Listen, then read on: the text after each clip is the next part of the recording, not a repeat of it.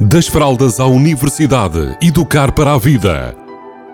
Uma rúbrica sobre parentalidade que lhe proporcionará caminhos para melhor entender a criança ou jovem. Das fraldas à universidade, educar para a vida. Uma rúbrica de Filomena Serrado. Olá, bem-vindos, bem-vindas.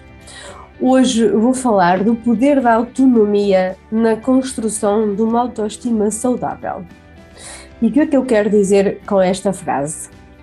Um, normalmente, nós, enquanto adultos e educadores, um, dar-nos jeito e dar-nos alguma tranquilidade termos crianças obedientes, ou seja, que obedecem às nossas ordens, que seguem os caminhos que nós, de alguma forma, definimos e orientamos.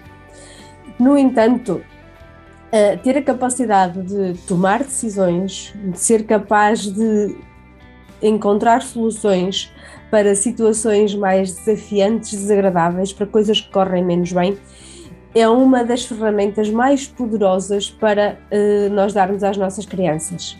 Porque é através desta capacidade que depois elas vão ter também uh, treinado a capacidade de enfrentar os desafios e as, os fracassos, as coisas que correm menos bem na vida.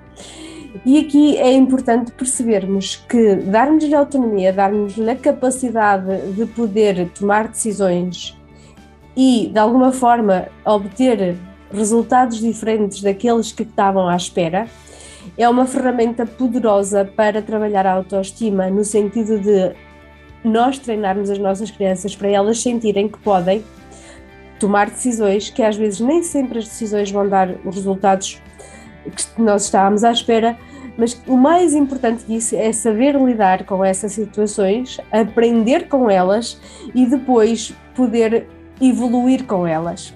E isso vai criar uma autoestima saudável, como autoestima, já agora só recordando, é a capacidade que nós temos, ou é a habilidade que nós temos de gostarmos de nós, de sermos, de gostarmos de nós com os nossos defeitos e com os nossos talentos.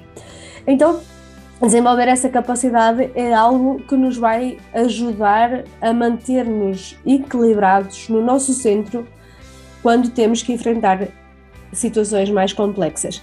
Então, falo-vos hoje de estimularem, de perceberem quando é que conseguem encontrar situações em que a vossa criança possa ser autónoma, possa tomar decisões por ela mesma.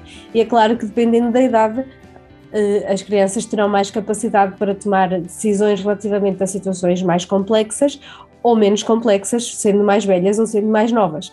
É claro, nós, enquanto adultos, podemos estimular isso. Uma dica que eu deixo é perceber assim: se eu agora der autonomia em relação a esta situação ou que está a acontecer, qual é a consequência pior que pode acontecer?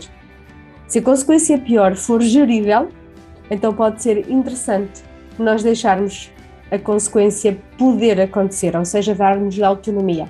É uma dica que eu deixo e pensei nisso, pensei nisso como uma boa ferramenta e uma ferramenta poderosíssima para as nossas crianças enquanto adolescentes, jovens e adultos. E lembrem-se sempre que quando uma criança ou uma pessoa precisa de muita validação de outras pessoas para tomar decisões, isto é o primeiro ou um dos sinais que mostra que a sua própria autoestima pode estar um pouco degradada ou pelo menos mais em baixo. Deixo-vos com estas dicas. Beijinhos a todas e a todos. Das fraldas à universidade, educar para a vida. Uma rubrica sobre parentalidade que lhe proporcionará caminhos para melhor entender a criança ou jovem. Das fraldas à universidade, educar para a vida. Uma rubrica de Filomena Serrado.